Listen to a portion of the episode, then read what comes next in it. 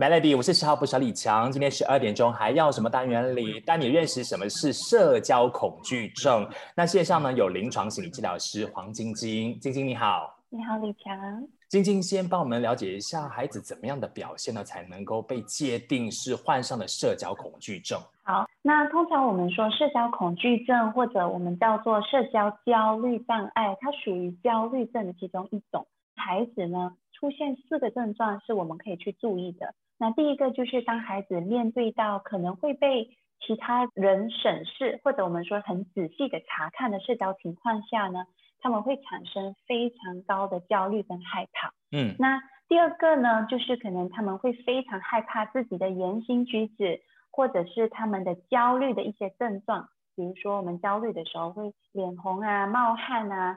啊，结巴啊，他们会担心说他们的这些言行举止和焦虑的症状得到负面的评价，那可能孩子就会说啊，他们会会讲我笨啊，啊，如果我做了很尴尬的事情怎么办啊？就心里很多的小剧场就是了。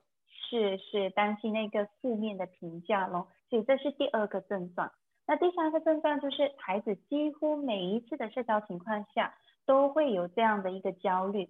或者再小一些的孩子，可能他们不会说，他们不会讲，他们怕，但是他们的表现就是几乎每一次都会哭闹啊，不敢讲话啊等等。那这是我们说几乎每一次的社交情况，而不是说特定那一两次而已。那第四个症状就是我们说他孩子可能就会主动的回避，避开这些的社交情况，或者呢他们会带着强忍着强烈的害怕的感觉去承受。所以我们说这四个症状可以让我们知道说孩子是否啊患上了这样的一个社交焦虑的一个障碍。晶晶提到的这四个症状，其实都会出现在一般的孩子身上吗？还是其实比较会显现在那一些特殊孩子身上？比如说他是本来就比较自闭一点的，比较容易会有这个焦虑的状态。有社交焦虑障碍的孩子。跟特殊孩子，比如说自闭症的孩子，在社交方面的挑战是有一定的不同的。比如说自闭症的孩子，他们是不知道怎么样去跟人有一个社交的一个交流。是，OK，那他们有这个焦虑，同时他们的能力呢是有限的。那但是如果一个孩子他只有社交焦虑的障碍的话，他其实是跟同龄孩子来说，他的那个社交能力是，他有那个能力，但是他很害怕。啊，所以我们可以看到有这样的一个不同。所以，我们今天呢是把焦点放在就是一般的孩子，他们可能会遇到的这个焦虑状态，应该要怎么样帮助他们克服问题。等一下呢，继续聊更多一点哈。守着 Melody，Melody，我是十号不小李强。继续线上，我们有临床心理治疗师黄晶晶，晶晶你好。你好。刚刚我们就提到说，其实一般的孩子哦，可能会遇到的焦虑状态，如果我们没有及时帮他们去应付这个问题的话，会带来哪一些后遗症吗？OK，比如说孩子很小的时候，不需要去到很多的社交场合，OK，或者父母可能觉得说孩子啊一直哭闹，哎呀不用带出去啦，就不需要去太多的社交的聚会啊等等。但是随着年龄增长，孩子需要去学校的时间越来越长，需要。在啊，自己在学校生活，可能需要去去食堂啊，需要站起来回答老师的问题呀，这些都是社交的一个场合情况，孩子需要面对。那当这些社交需求越来越高，孩子又非常焦虑，不能面对的时候，心理压力越来越大。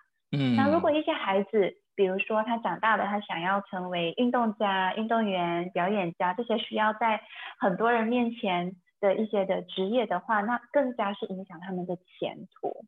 是哎，那出到社会的时候呢，我们就不用指望他，就是一定会可以当领头羊，或者是当这个呃佼佼者，因为他就一直的把自己隐藏起来嘛，他很害怕的面对人群，他就不可能有这个领导能力了。或者说有时候啊，其实我见了一些个案，他们其实很想要在众人面前演讲。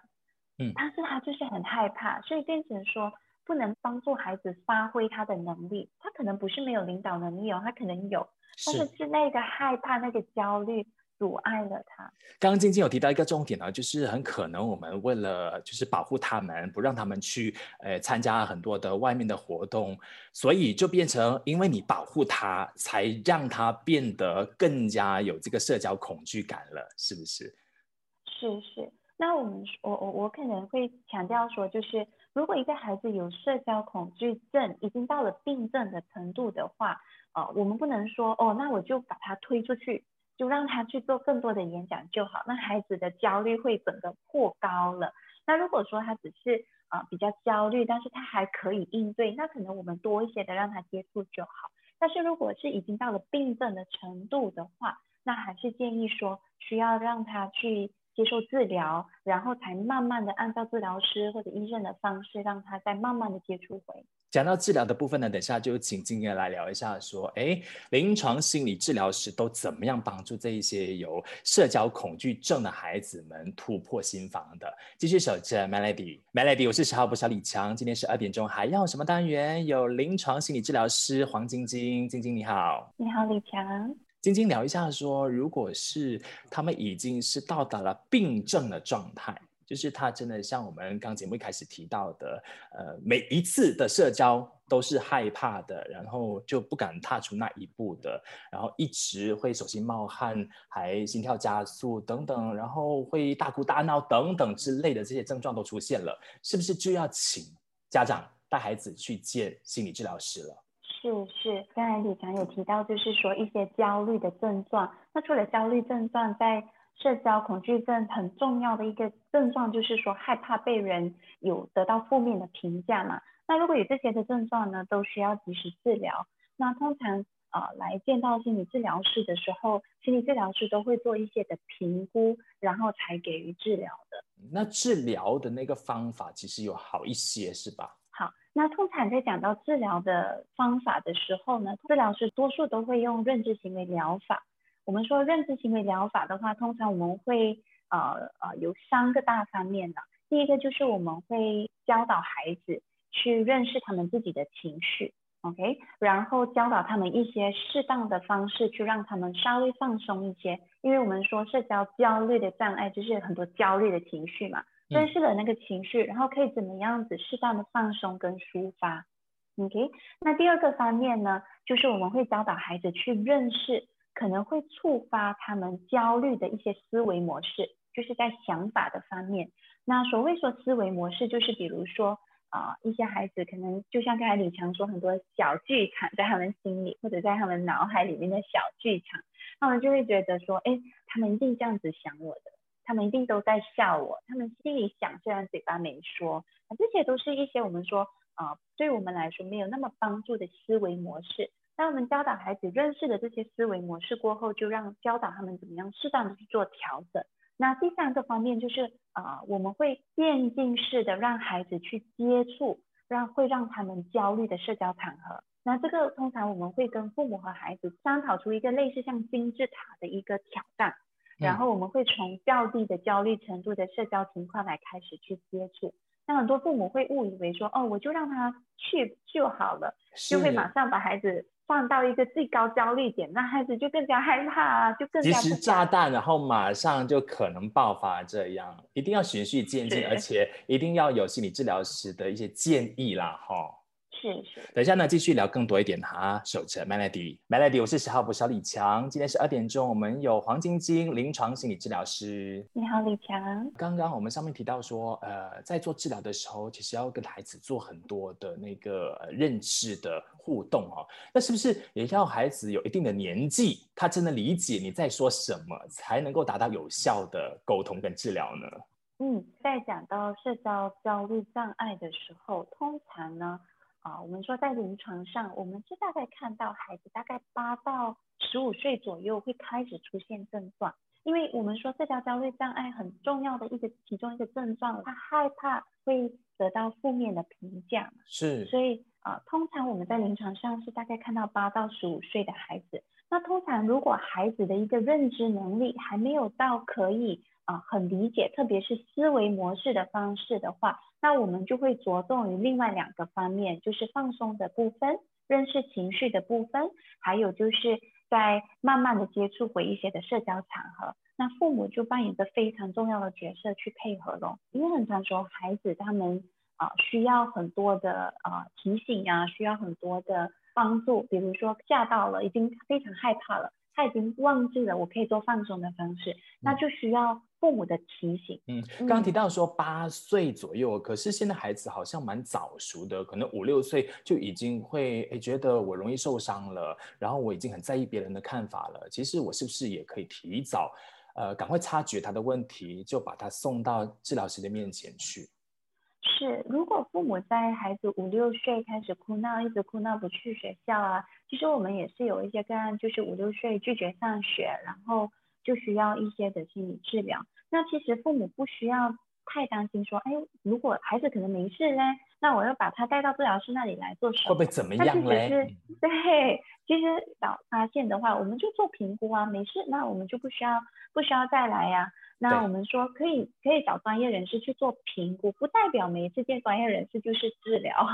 预防胜于治疗嘛，那我们至少说哦，看到好像有异常表现的时候，先带他去见一见心理治疗师，然后评估没事，那我们大家都安心呐，对不对？对对对，就好像我们会去验血，做一个验血报告啊，去看看身体的状况啊，等等。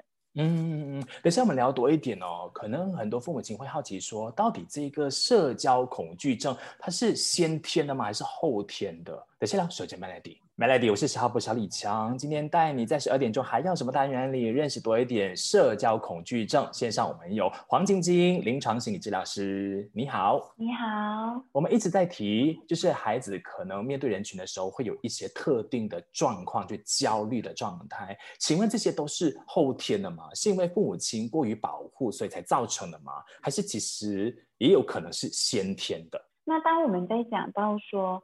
呃，儿童的或者我们说任何人的社交焦虑障碍或者社交恐惧症的时候，其实是没有一个单一的因素，就是是先天吗还是后天？没有单一的一个原因会造成一个孩子有这样的一个社交焦虑障碍。那但是通常我们从临床啊的角度，我们就会说，我们要去看不同的风险因素。可能会让一个孩子比较容易有这样的一个社交恐惧症。那当然，第一个就是我们所谓的基因的遗传。如果说我们有近亲是有社交恐惧症的话，那孩子有有这样的一个社交恐惧症的几率就会比较高。那再来就是我们说一个孩子他。他本来的这个性格是怎么样的？是比较恐惧的，比较害怕的，比较怕被评价的。那他会有这样的一个社交恐惧症的几率也会偏高。那也有一些个案，就是我们说可能有一些风险因素，就是有一些特定的事件发生，然后引发了这样的一个社交恐惧的一个症状。我就有一些个案，他就会说，呃，我在学校啊做 presentation 的时候，演演讲的时候啊，老师说。我讲话讲的太小声，父母可能给了一些的评价，比如说你讲这么小声啊，别人一定都会说你你是缩头乌龟啊，或者是也有可能真真实实的在学校被朋友讥笑、羞辱，让他们受到了影响。言下之意，其实就是我们现在能够做的事情是给孩子们营造一个比较正向的环境。